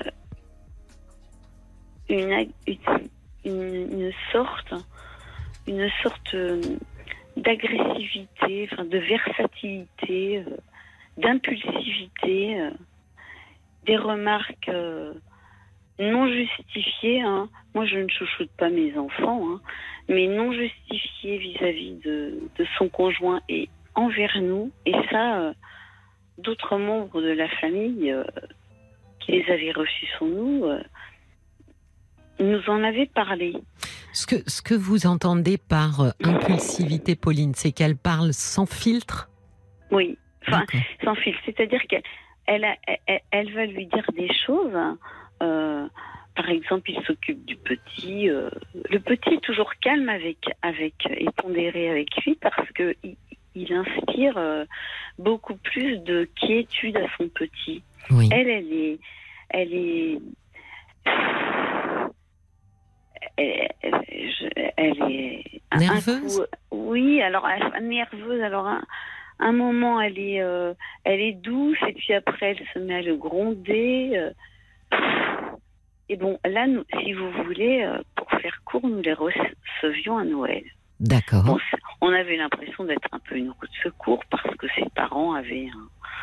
Son maman avait loué un chalet à la montagne et comme elle n'a pas pu ré- réunir sa, grande famille parce qu'elle a cinq enfants, alors vous savez, c'est un milieu un peu... euh, je veux pas dire, mais bon, bah, le papa, il est...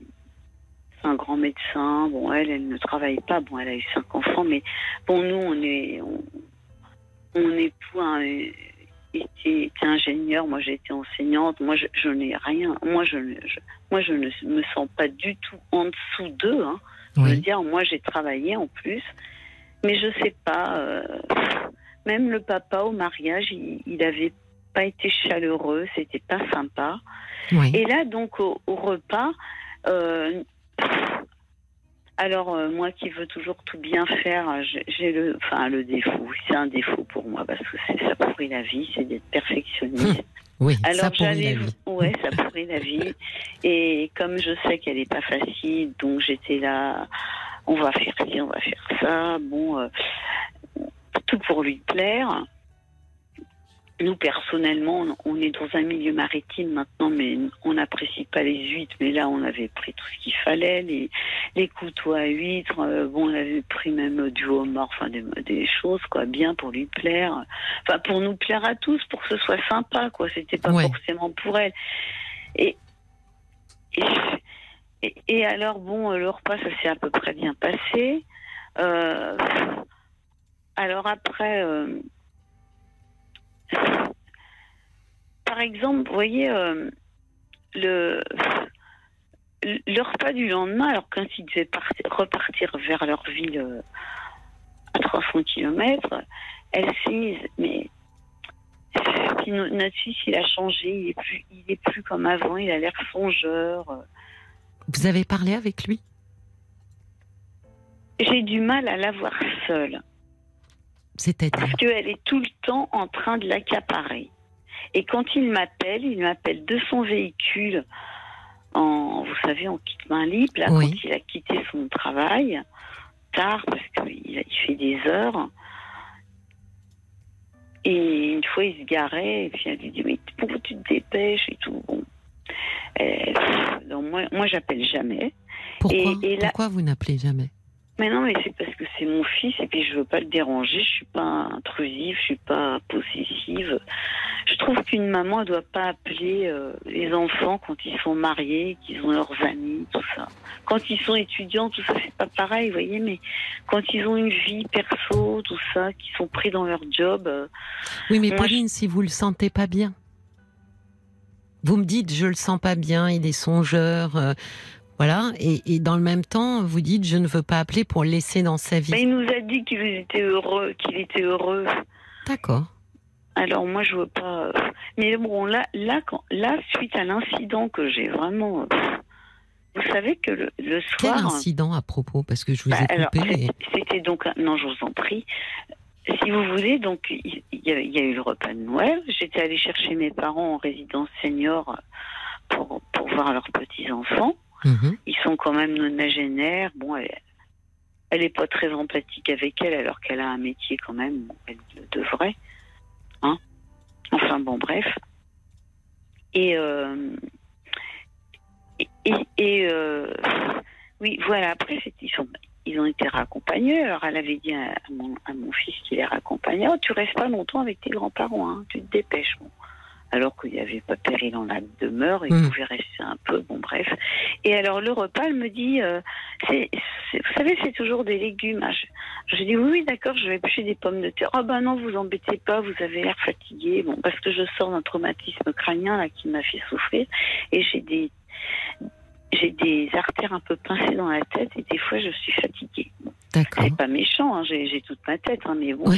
ça, me- ça me Mais fait ça mal vous fatigue, oui. c'est la, pression artérielle qui, qui va pas trop.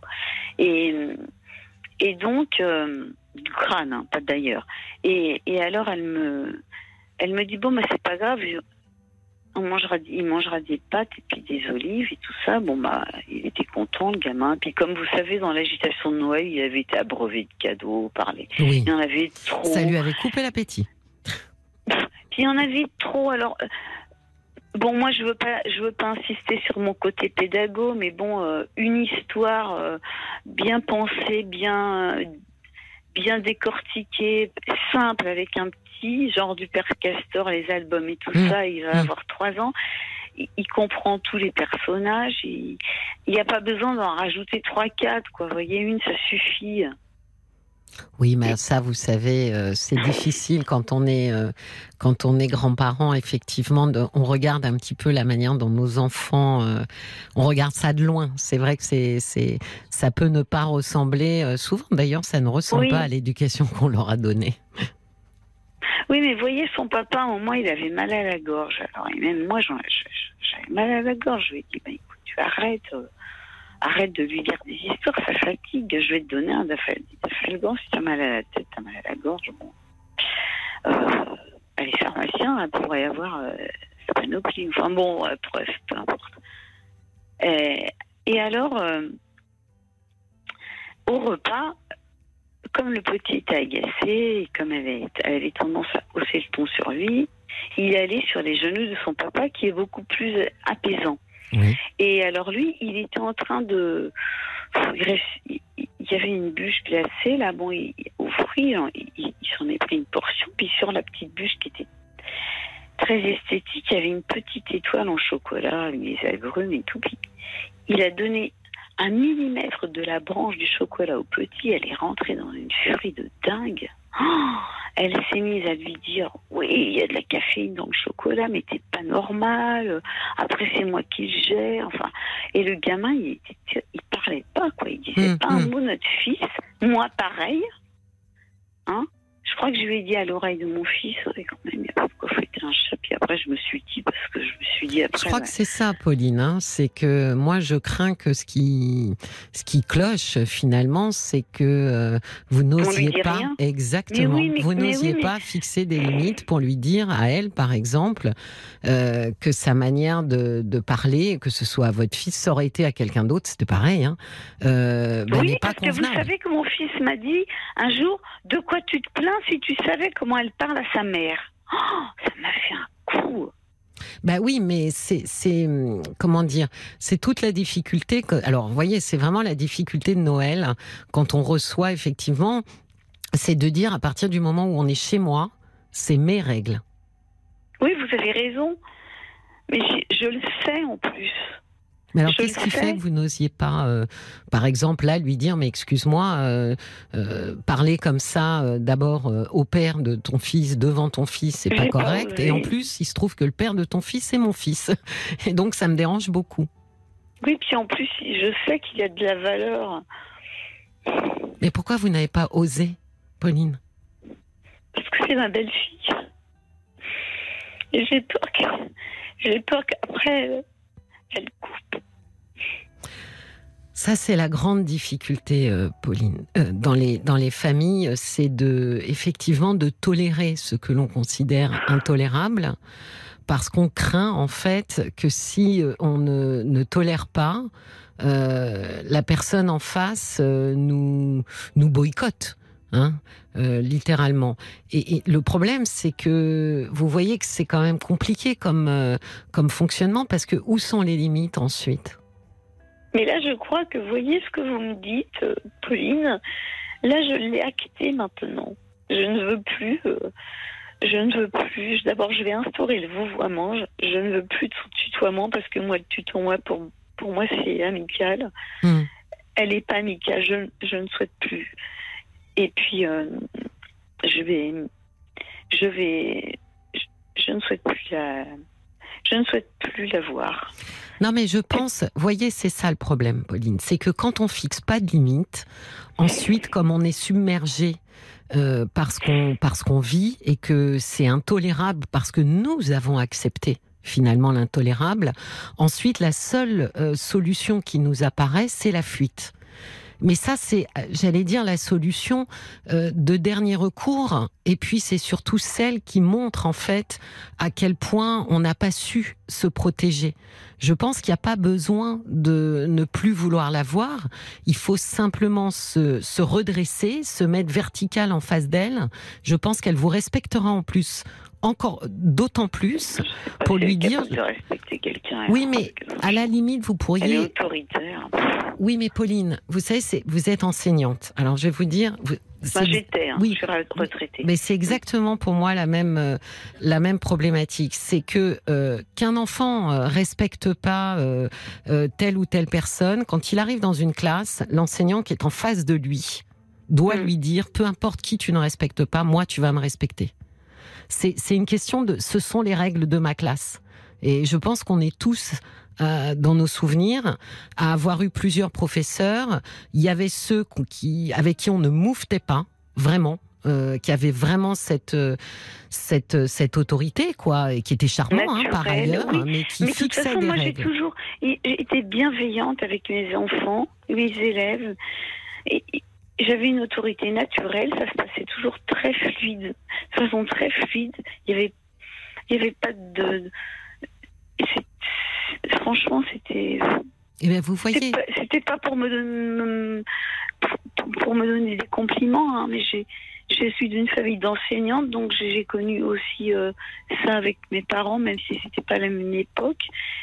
Et ce que, ce que mon papa, moi, que, que j'ai eu comme maître, d'ailleurs, c'était pas formidable parce que c'était un milieu rural. Non, mais c'est vrai, c'est non mais c'est ben, c'est pour ça que je- Hein j'ai souri parce que c'est drôlement pas facile d'avoir euh, son parent qui est aussi le professeur de la classe ouais. Oh, il était en milieu rural, alors il, était secrétaire de mairie aussi, vous savez. Ah oui, hein. Donc, on avait le logement de fonction. Donc, moi, je l'ai. Je, je suis pas allée en maternelle. On est rentré en cinq, à 5 ans. Et du CP au CM2, moi, j'ai eu mon papa. Pas facile hein, pour les copains et les copines hein. Oh, bah oui D'ailleurs, en sixième, j'ai dû consulter un psychologue parce que j'arrivais pas. bah oui c'est très dur Mais, vous bon, voyez après- cette autorité que vous aviez, euh, finalement, une- chez vous, euh, vous avez eu tellement peur de son pouvoir euh, supposé, à savoir de, de ne plus de couper euh, de couper le lien, que vous avez finalement mis aucune limite. Non. Elle parle comme elle a envie de parler, euh, et- Oui. et, je pense que là il y a un vrai problème parce elle, que elle est humiliante. Et puis, moi, je, je suis. Elle humilie. Elle... Ben oui, mais Je- vous avez le droit de pas le tolérer, Pauline. Et de lui dire je suis navrée, mais moi je ne le tolère pas. Mais là, j'ai envoyé quelques textos à notre fils en, en lui disant qu'on qu'on lui assurait de notre soutien, euh, enfin, des, des petites phrases euh, qui, qui, qui choix de pain. Il n'y a, rien contre elle, je la critique pas. hein. Oui, oui, Et- mais c'est ça l'idée. Hein. C'est pas critiquer quelqu'un Voilà, que de lui non, écoute, j'ai des, pas. j'ai des limites et euh, il y a des choses que tu dis ou que tu fais qui me conviennent pas du tout. Euh, au contraire, je trouve ça euh, très respectueux de pouvoir le, la, comment dire, le lui dire en face. Je pense que la difficulté, Pauline, ça va, à mon avis, je trouve ça très très bien que vous ayez conforté votre fils dans, dans l'amour Oui. que vous lui portez, Oui. mais euh, je trouve que c'est pas par lui qu'il faut passer. C'est c'est directement elle la prochaine fois. Il y aura sûrement une prochaine fois en plus, Pauline, où elle dérapera et où vous pourrez dire Oui. Et ben là, vous lui direz, écoute, euh, je t'arrête tout de suite parce que il faut qu'on en discute. Moi, ça me va pas du tout, du tout ta façon de parler aux gens et en l'occurrence ta façon de parler à mon fils. Et si lui, prenait son. Mais il peut prendre sa défense, mais il y a quelque chose qui n'est pas défendable. dit, il dit, c'est- il dit c'est ma femme. Oui, mais Pauline, vous allez mettre le sujet non pas sur euh, ad nominem, sur la personne, vous allez mettre le sujet sur le respect. C'est pas du tout la même chose. On peut pas vous critiquer sur le fait que vous trouvez qu'il y a des limites, que les gens doivent se parler correctement et que ça écorche vos oreilles. C'est de dire ce n'est pas contre elle. Je ne suis pas en train de lui dire à elle qu'elle est une mauvaise Non. personne. Je suis en train de lui dire à elle que sa manière de parler aux gens m'arrache les oreilles. Mm. C'est un peu euh, comme si vous étiez prof, euh, encore prof, Pauline. C'est de dire, euh, là, on, on parle d'éducation en fait. Moi, j'ai l'impression qu'elle est simplement très mal été- éduquée. Mais oui, elle a été très mal dans des milieux très aisés. Le papa est mais il a, il a pas bien élevé. hein. Eh Il ben, a c'est- élevé les, les deux premiers, ça va. Et ceux, ils ont- mais alors les trois, les trois derniers, Bah, ils étaient fatigués, Pauline. Ils ont arrêté de bosser. Après les deux premiers, ils se sont dit, oui. on jette l'éponge, on n'en peut plus.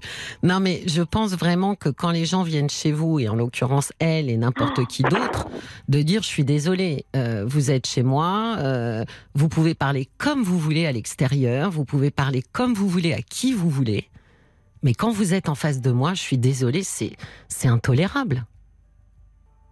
Et si vous dites ça gentiment, Hmm. sans agressivité, il Oui. n'y a pas de raison qu'on vous saute dessus. Parce que ce que vous défendez à ce moment-là, vous voyez, c'est toute la différence. C'est que vous n'êtes pas en train d'attaquer. Vous êtes en Non, train de pas. défendre un point de vue. C'est pas Je la même pas. chose. Eh ben, c'est pas la même chose. Et quand on défend un point de vue, c'est rare qu'on nous attaque en retour. Je le bonheur de mon fils et tout. Je, je pas. Il est tellement mignon, petit. Mais, mais vous ne perdrez rien, à part euh, justement regagner en sérénité pour dire voilà, les choses sont dites. Et elle, elle, elle est pas idiote, euh, Pauline. Elle, elle, elle va très bien comprendre qu'effectivement, euh, elle a une manière de parler. Bien. Oh, Parce que vous savez, elle a passé deux entretiens, elle a pas été prise. Et ben, euh, notre fils, il a toujours été super complimenté. Non, mais quand je dis elle est pas idiote, c'est qu'elle sait très bien. euh, à mon avis, c'est pas la première fois qu'elle parle mal, et donc elle a déjà dû ou, ou se disputer avec des amis ou autres euh, sur un- sur ce sujet, de dire là tu franchis quelques limites. Oui. Mais euh, encore une fois, vous savez, dans, dans ce qui nous oppose aux gens, ce qui déclenche en général la colère ou la furie, c'est une chose, Pauline, c'est quand on attaque. Parce que quand on attaque, on s'en rend peu compte, mais on est agressif. Pas forcément avec les mots, mais avec le langage de notre corps, la manière dont on hausse les sourcils, Oui, qui peut être très méprisant, Mais oui, mais etc. elle a tendance à faire.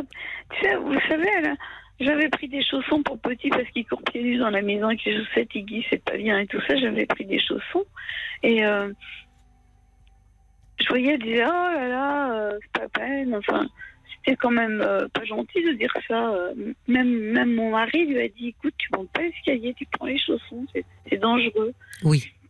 Et même, elle- elle- on voyait qu'elle était, elle avait une attitude pas sympa. Par exemple, vous voyez, j'avais retrouvé un, comme on a déménagé il n'y a pas très longtemps, j'avais j'avais retrouvé un, un joli petit vêtement, un petit pull pour le petit et tout ça. J'avais mis de côté, je l'avais lavé, puis un était propre et tout. Puis alors, elle- ils étaient dans leur chambre hein, quand on leur avait préparé tout ça. Et puis avec le lit euh, parapluie, déjà le lit parapluie, lui- il lui avait pas plu au départ. Il dit qu'est-ce qui se lit euh, Ouais, nous avons engueulé et tout. Euh, Elle, elle avait, elle était partie, vous savez qu'une fois elle était venue, elle était partie, elle dit on s'en va. Elle dit à notre fils on s'en va.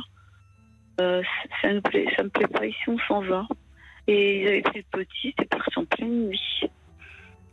Alors Ouais, mais vous voyez, c'est ça le problème, c'est que finalement, elle fonctionne un peu en roue libre. Alors, elle a le droit, hein, mais elle a le droit de le faire euh, avec d'autres gens euh, et Enfin, pas avec vous. cousines, hein. Ouais, parce que nous, euh, du coup, euh, après on se dispute avec mon époux parce que moi je trouve qu'il est pas assez. C'est plus moi qui interviens que lui. Je lui dis, toi, de toute façon, tu fuis.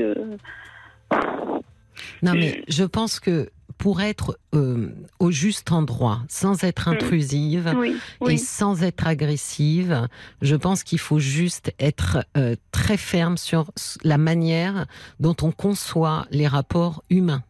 Oui. C'est vraiment ça. Et vous voyez, si vous n'attaquez pas, si vous n'êtes pas dans une position agressive, si vous êtes juste ferme et que vous Mhm. êtes en défense d'une valeur, on peut défendre la valeur respect.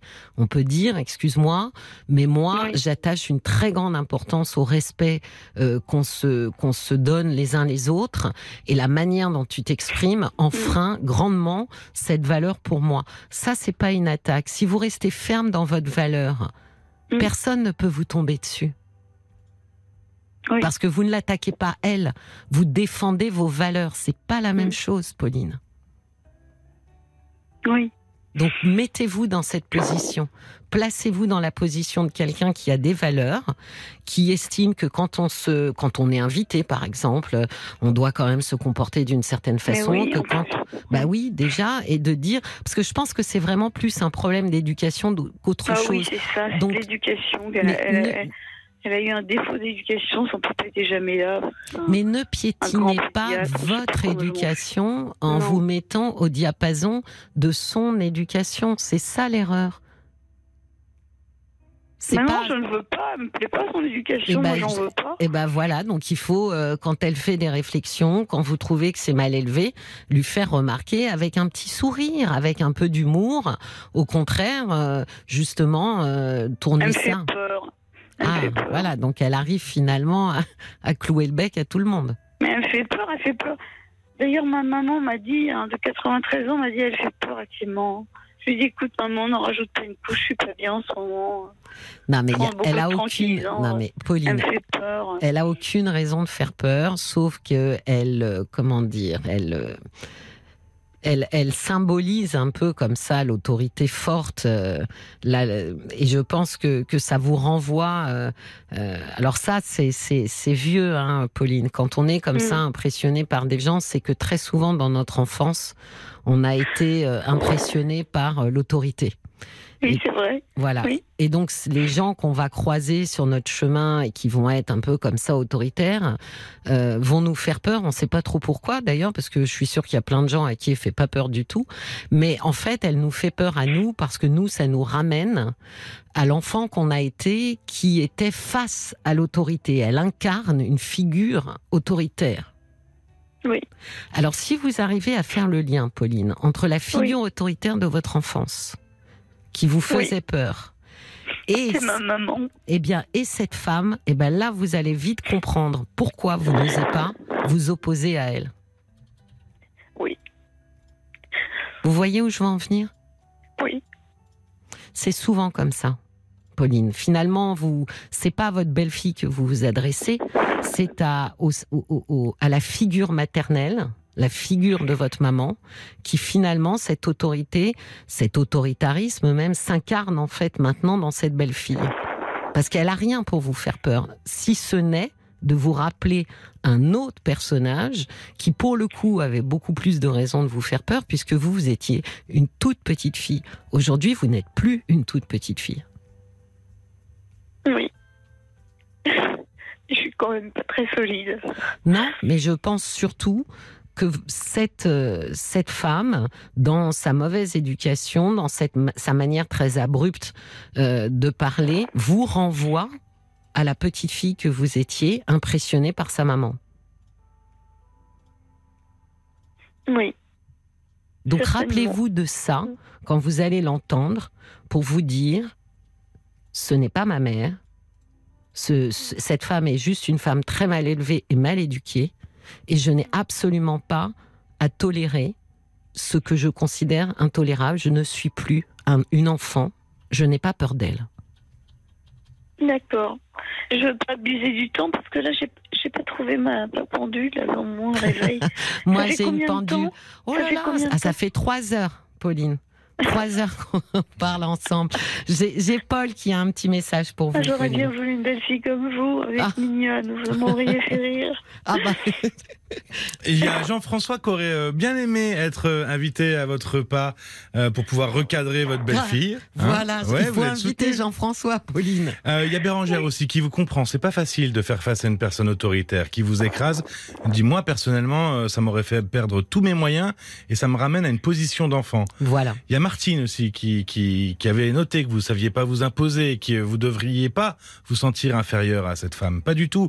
Et puis il y a le valet de cœur qui écrit vous imposer sa façon de vivre avec ses excès, sachant que vous laisserez faire de peur de voir votre fils s'éloigner. Eh ben, ça s'appelle un chantage affectif inacceptable. Faites clairement savoir à votre belle-fille que le respect est une règle incontournable pour vous, pour vos proches, et qu'aucune dérogation à cette règle d'or ne sera acceptée. En tant que prof, c'est au coin, avec un bonnet d'âne. Tapez clairement du poing sur votre table.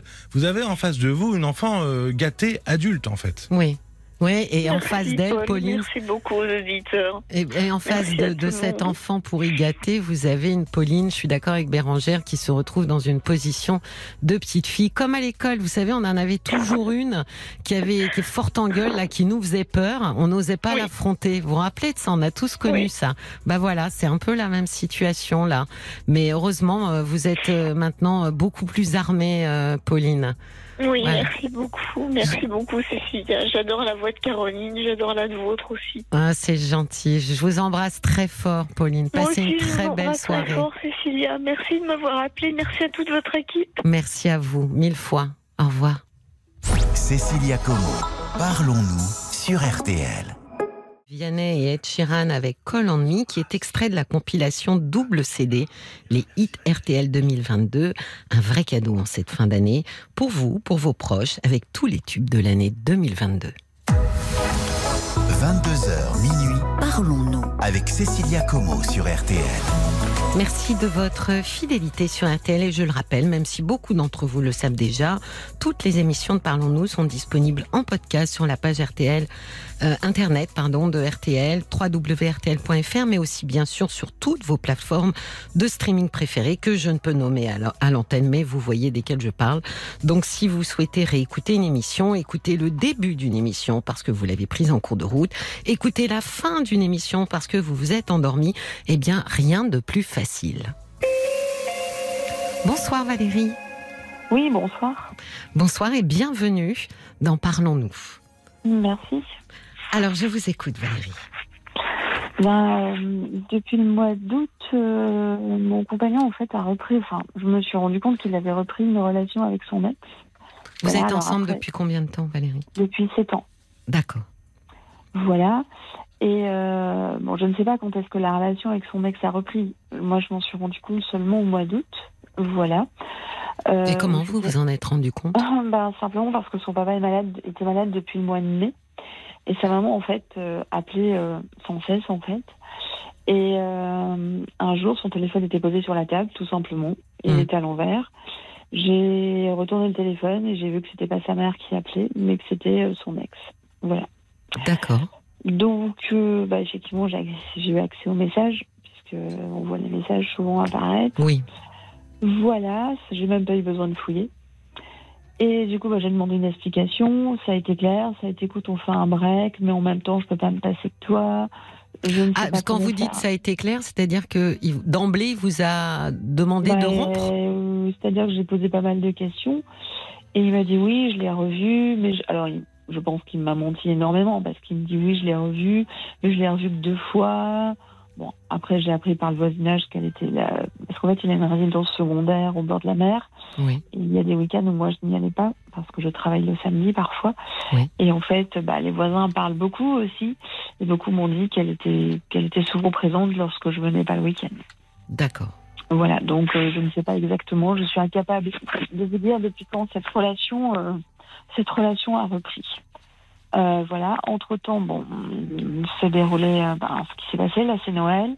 Son papa est décédé lundi dernier, donc euh, je vais faire un peu plus court. Se déroulent les obsèques. Oui. Donc euh, lundi, ce lundi-là se déroulent les obsèques, donc une semaine après le décès. Et euh, donc on se retrouve à la cérémonie et bien évidemment cette personne est présente. Oui. Son frère m'avait contacté en me disant écoute, euh, il va y avoir une bénédiction Et la religieuse, puisque c'était pas un prêtre, c'est une religieuse, qui va faire cette bénédiction, va te citer avec Pierre comme compagne, moi avec ma compagne. Ah, j'ai dit le prénom, merde. Si vous restez dessus, euh, pour le coup, après on le, on le sait, mais là, ça, ça va, Ouais. ça, ça passe. D'accord. Et du coup, son autre frère aussi avec sa compagne. Bref. Donc, euh, je rentre dans, dans l'église. J'avais mon fils avec moi. Et quand j'ai vu euh, bah, que devant, je me suis approchée de lui, je lui ai dit écoute, je me mets où du coup euh, Ah, mais tu te mets où tu veux. Et elle s'était mise derrière lui. Bon. Donc, du coup, bah, je me suis reculée. Je suis allée au fond de, de l'église. Mais pourquoi vous Voilà. êtes allé au fond? Ben, parce qu'elle était devant et qu'il n'y avait plus de place devant, du coup. Ah, d'accord. C'était pas sa place, mais elle avait pris la place de, D'accord. de la compagne, en fait. Oui. Donc, bah, je suis allée au fond. Qu'est-ce que vous voulez que je vous dise? Donc, j'ai assisté à la cérémonie, etc. Et en sortant, euh, il annonce à tout le monde qu'il y a un goûter chez sa mère, etc., etc. Et que, si, bah, que les gens qui veulent bien s'y rendre, etc. Bon. Donc là, je me retourne, j'étais avec sa belle-sœur et des amis aussi que je connais bien. Et là, euh, une de mes amies me dit Tu viens? Je fais non, je ne vais pas venir. Voilà, pour telle et telle raison. Et là, sa belle-sœur, qui est un peu au courant de l'histoire, me dit Mais si, viens, viens, viens. J'ai dit Non, écoute, ça me dérange de, venir, je veux pas me retrouver avec elle euh, chez sa maman. Ça me gêne beaucoup. Moi, personnellement, ça me gênait beaucoup. Mais vraiment, ça me mettait pas bien du tout. Oui, mais enfin, vous étiez celle qui était gênée, alors que c'est pas vous qui auriez dû Bah être celle qui était moi, gênée. J'étais très très gênée. Mm. Donc, euh, bon, mes amis ont insisté. Sa belle-sœur est montée avec mon voiture. On est allé jusqu'à chez sa maman, enfin chez ses parents. Mhm. Voilà. Et bien évidemment, cette personne était déjà arrivée, bien présente. Bon. Du coup, ma petite belle-sœur me dit écoute, on s'en fiche, on reste entre nous, on l'ignore, c'est pas un problème, on s'en occupe pas. Vu qu'il y avait plein de personnes autour, on- voilà, discuter avec plein d'autres gens, tantes, oncles, etc., que je connaissais. Et puis, euh, le soir, il y avait un repas après ce goûter. Et effectivement, euh, on m'avait laissé sous-entendre que je restais au repas. Voilà, parce que j'avais préparé des choses la veille, en fait, pour ce repas. Oui. Donc, on m'avait dit, bah, si tu veux, tu peux rester. Euh, voilà, ma mère sera contente, tu peux rester, ça lui ferait plaisir. Ok. Et puis, je vois leur tournée, je vois que cette personne est toujours là. Donc là, je dis à ma petite belle-sœur, écoute, je suis désolée, mais je vais m'en aller. Il était 19h30, 20h, je dis, écoute, je vais partir, parce que je crains une seule chose, c'est de me retrouver à table avec elle. Et c'est pas le moment. Que le papa était décédé, je me voyais mal autour d'une table avec cette personne Oui. et la famille. Donc du coup, j'ai pris mon manteau, je vais le voir et je dis écoute, je m'en vais. Ah bon, mais tu restes pas? Je dis écoute, non, ça va pas être possible et tu sais très bien pourquoi. Donc euh, je dis au revoir aux gens présents et bien évidemment, je continue à l'ignorer. Je ne lui dis ni bonjour ni au revoir, je ne la salue même pas, je l'ignore. Mais complètement en fait, parce que je n'en avais vraiment pas l'envie. Je sais que ça ne se fait pas, mais je n'avais pas envie de lui parler. Elle me fixait des yeux, elle n'a pas arrêté durant toute la période de, du goûter là. Donc euh, je suis partie, je lui ai même pas dit au revoir. Donc il me raccompagne et tout, et je lui explique, je lui dis mais qu'est-ce qui se passe? Tu l'avais convié au goûter, au repas? Ah mais je sais pas, je suis pas au courant. Tu sais, les gens font un peu comme ils veulent. J'ai dit non mais attends, le repas c'était que les proches qui restaient. Et je lui ai dit qu'est-ce qu'elle fait là? Oui mais je sais pas, elle va peut-être s'en aller, je sais pas, tu n'as qu'à partir et je te rappelle quand elle est partie. C'est particulier quand même pour quelqu'un avec qui vous êtes depuis 7 ans, euh, Valérie.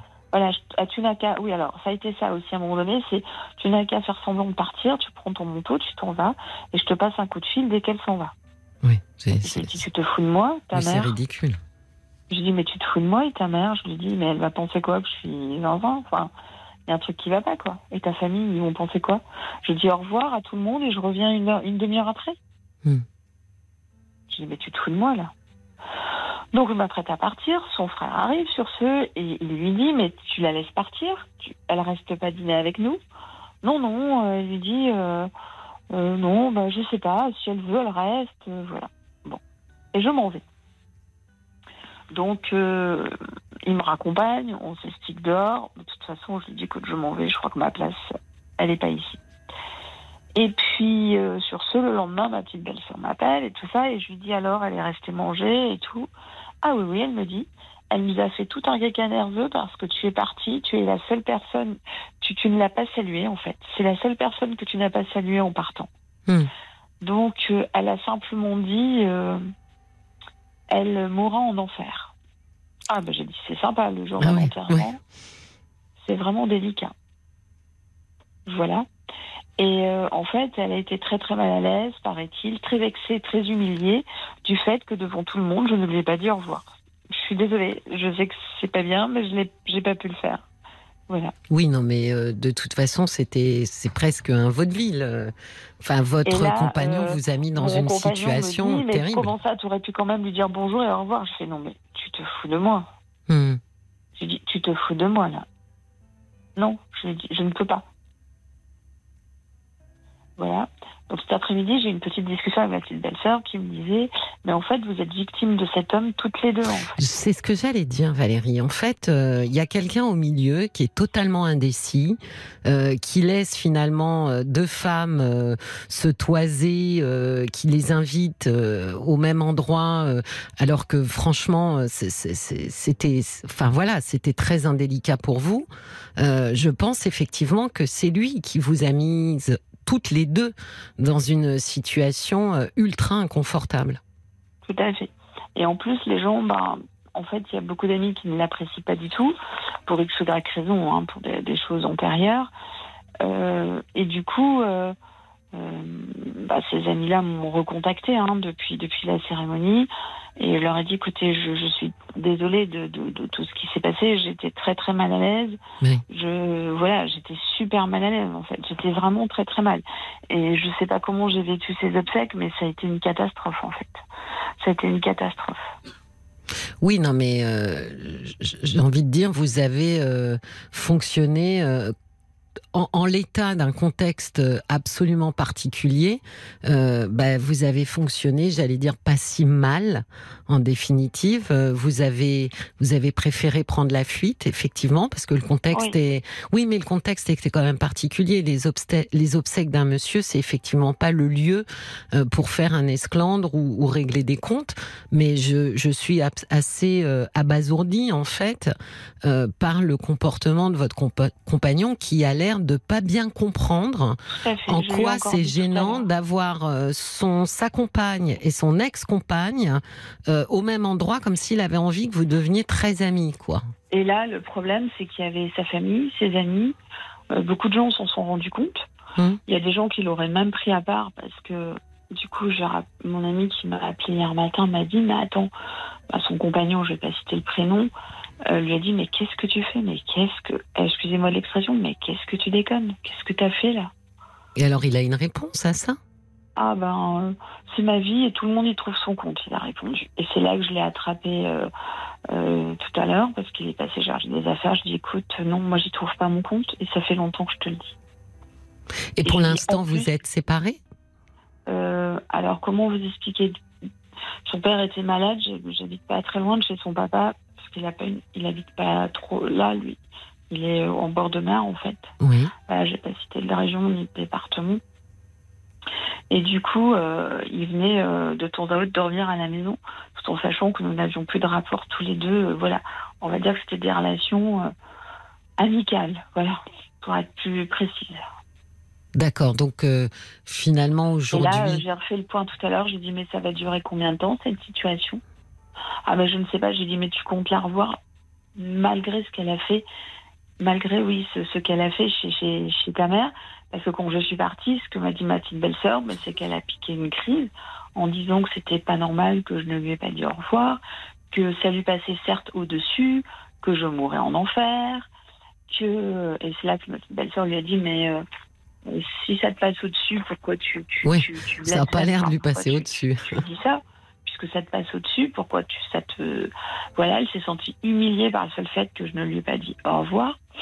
Et ensuite, euh, elle a simplement fait une crise en disant, mais moi, je resterai des dîners si ce, ce monsieur, enfin, mon compagnon, Oui. euh, me demande de rester. Oui.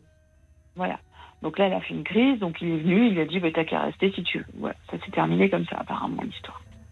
Non, mais- bien, hein, devant tout le monde. Ah, voilà. Oui, mais Donc ce moi, qui je- quelque m'étonne, part, je m'en fous de tout ça parce que j'y étais pas. Mais euh, Valérie, ce qui m'étonne, c'est que et, et- on fait souvent comme vous faites. Hein. C'est pour ça, euh, quand je dis ce qui m'étonne, c'est, je parle aussi euh, au- en mon nom, au nom de tout le monde. Hein, c'est que euh, votre question a été de lui poser à lui. Qu'est-ce qu'il qu'est-ce qu'il voulait faire Et c'est toujours une question que je trouve étonnante parce que c'est pas à lui de décider pour vous. Moi, à mon sens, la question importante, c'est qu'est-ce que vous vous voulez faire? Ah, mais là, je, suis dégoûtée. En fait, euh, c'est, enfin, on est allé à Strasbourg il y a trois semaines avec des, amis, de, deux amis à moi, hein, deux copines. Mon fils m'a, rejoint avec son épouse et son bébé. Et en fait, euh, plus ça va dans le temps, plus on fait des choses quand même ensemble. Euh, le 25 décembre, il était à la maison hein, le matin pour les cadeaux, etc. Et en fait, j'ai beaucoup pleuré. hein. Il, y a, un moment où j'ai beaucoup pleuré, j'ai été très très mal, j'ai pas été. Vraiment, j'étais paumée. Et là, aujourd'hui, je vais vous dire une chose. Je suis perturbée, bien évidemment, par ce qui s'est passé, parce que pour moi, un enterrement, c'est ce que je lui ai dit. Je lui ai dit, moi, mes valeurs, je lui ai dit tout à l'heure encore, je lui ai dit, écoute, il y a quelque chose qui me choque. Comment déjà une personne comme ça peut tenir de tels propos auprès de ta famille le jour de l'enterrement de ton père, même si je n'y étais pas après, quand elle les a tenus, je n'y étais pas. Et je lui dis, mais quelles sont les valeurs Et quelles sont les valeurs des gens qui t'entourent surtout? Et je lui dis, si c'est ça tes, tes valeurs, et si c'est ce que tu recherches, là, on n'est plus du tout sur la même longueur d'onde. Oui, mais vous Euh, voyez, Valérie, vous focalisez beaucoup sur elle. J'entends, Ouais. hein, sur euh, ce qu'elle est, sur ce qu'elle n'est pas, sur ses valeurs. Mais- C'est-à-dire que me traiter, enfin, me dire que j'allais mourir en enfer. Oui, mais enfin, l'important, vraiment, J'ai pas trouvé ça très sympathique. Enfin, mais Valérie, l'important c'est pas elle, en fait. L'important Ouais. c'est lui. Parce que c'est votre compagnon et c'est surtout vous. C'est de savoir qu'est-ce que vous voulez faire. Est-ce que vous voulez continuer avec cet homme, justement au vu de ce que vous avez vécu, parce que c'est Pas aujourd'hui, mais je n'ai pas la force d'arrêter cette relation. Là, là, je vous parle présentement, là, enfin, Mm. à ce moment-là. Et franchement, depuis ce soir qu'il est parti, en fait, euh, il est parti dans sa maison, j'ai plus envie. J'ai plus envie. Je suis presque contente qu'il ne soit plus là, en fait. Parce Oui. que tout ça, c'est malsain, et je ne m'y retrouve pas du tout, en fait. Ben, Alors, je suis malheureuse de cette situation parce que c'était Noël, parce qu'il y a eu cet enterrement, parce qu'il y a eu beaucoup de choses. Donc toutes ces situations, parce que je suis émotionnellement, enfin quelqu'un de, enfin, c'est difficile. Mais là aujourd'hui, là au moment où je vous parle, j'ai plus du dégoût qu'autre chose en fait. Mais vous voyez, c'est toute la différence entre euh, subir et agir. C'était mon introduction d'hier hein, sur la- l'acceptation et finalement supporter ce qui ne peut pas être changé. Euh, là, euh, tant que vous laissez finalement euh, ce monsieur décider si oui ou non c'est vraiment vous qui le choisit ou elle, vous êtes dans une situation d'attente et vous subissez en fait son choix. Alors que dès lors que vous décidez quelque chose, par exemple, ne serait-ce qu'un break, et de dire, écoute, là, je m'y retrouve pas, comme vous venez de dire, donc on va, on va mettre un peu de distance entre nous. Là, vous êtes, vous agissez, et dès qu'on agit, ça nous fait du bien. On n'est plus une espèce de marionnette où souvent je me fais l'effet d'une feuille, vous voyez, dans le vent, et on ne Ça, sait pas trop où, ça va nous emmener. Tant qu'on est dans une position où c'est l'autre qui doit décider, on est très très mal. Et c'est normal, on est suspendu à, euh, à la décision de quelqu'un. Quand on, on- on se dit, je vais tout arrêter et je vais faire une décision qui vient de moi, à ce moment-là, j'agis et à ce moment-là, je ne suis plus dans cette douleur de l'attente de l'autre. Et c'est ça qui change tout. Je dis souvent, prenez le contrôle. passer à l'acte, c'est comment y arriver, Ben, faites euh, un tout petit truc, Valérie. Je dis souvent, c'est pas une question d'avoir une espèce de décision qui bouleverse tout. C'est de prendre un tout petit bout de contrôle, de vraiment d'agripper en fait quelque chose pour dire voilà, ça c'est moi et je ne suis plus ballotté euh, par le vent de la décision de l'autre. Donc peut-être de dire voilà, là moi je me sens bien quand t'es un peu loin, donc on va Ouais. rester un petit peu comme ça un moment et puis moi je vais voir. D'accord. Je pense, hein, j'ai Paul qui a un message pour vous. euh. Alors, je- tous les auditeurs euh, sont un peu outrés. Il y a Bob qui dit euh, Bob White, euh, vous avez complètement raison. Moi, pour ma part, je pense que cet homme vous a manqué de respect. Moi, je il pense qu'il trouve gratifiant le fait que deux femmes puissent se battre pour lui. Il y a Maggie aussi euh, qui écrit que l'humiliation que vous avez subie, c'est vous qui l'avez subi, pas, pas Alex. Votre compagnon n'est pas honnête et vous ne méritez pas d'avoir subi ça. Et puis il y a Sacha aussi qui dit attention Valérie, bien qu'elle vous fasse souffrir, cette histoire vous absorbe. Elle vous tient captive et captivée à la fois. Faites attention à pas trop rester dedans. Ah bah voyez, c'est mon introduction d'aujourd'hui. Ne soyez pas le petit singe qui a mis sa main pour attraper les fruits secs et a fermé son poing et ne peut plus retirer son bras. Lâchez les fruits secs pour retirer votre bras et vous libérer. Je pense que euh, quand on cette notion de dire euh, tu ne mérites pas de vivre ça, elle est juste, mais à partir du moment où on en fait quelque chose. Si je ne le mérite pas, alors je ne le vis pas. Et donc si je ne veux pas le vivre, qu'est-ce que je dois faire? Ben là, peut-être juste lui dire, écoute, pour l'instant, c'est mieux si on reste un petit peu éloigné l'un de l'autre. Oui, tout à fait. Mais est-ce que c'est trouver la force Là, je, je, suis dans la phase où, euh, ben, pour moi, ça a été un gros choc. Cet événement lundi, c'était pas tant les obsèques parce que moi, j'ai perdu mes parents tôt. Je sais ce que c'est. Enfin, je sais ce que c'est. Donc, chacun euh, émotionnellement a, le vit différemment. Mais euh, c'est, ça a été être confronté. Je, je m'y attendais. Et à un moment donné, il m'a dit Mais tu te doutais bien qu'elle allait venir mais je lui dis, mais tu sais que je n'y ai même pas pensé parce qu'en fait, je n'ai pas cet esprit malsain à me dire, tiens, elle mais... Mais franchement, je vous promets, je suis partie aux obsèques un peu la fleur au fusil. Hein, mais c'est normal. Et puis l'auditeur qui, qui parlait d'humiliation a raison, c'est le mot. C'est-à-dire que vous êtes retrouvé dans une situation très humiliante. Donc honnêtement, je pense que euh, vraiment Valérie, prenez une décision, même une petite décision, c'est une prise de contrôle. Et donc à partir de là, vous n'attendez plus que l'autre finalement décide de votre sort. Soyez vous décisionnaire de votre sort à vous. Oui. D'accord? Retirez votre. me disent on ne le changera pas de toute façon. Ah bah alors, bah alors mes deux introductions, celle d'hier et d'aujourd'hui, pourraient euh, être éclairantes. Oui, d'accord. Bon, je vous souhaite une très très belle soirée. Merci beaucoup. Merci à vous. Bonne nuit. Parlons-nous se termine. Merci pour votre confiance et puis vos témoignages. Je vous retrouve demain à 22h. Je vous souhaite une très belle et paisible nuit.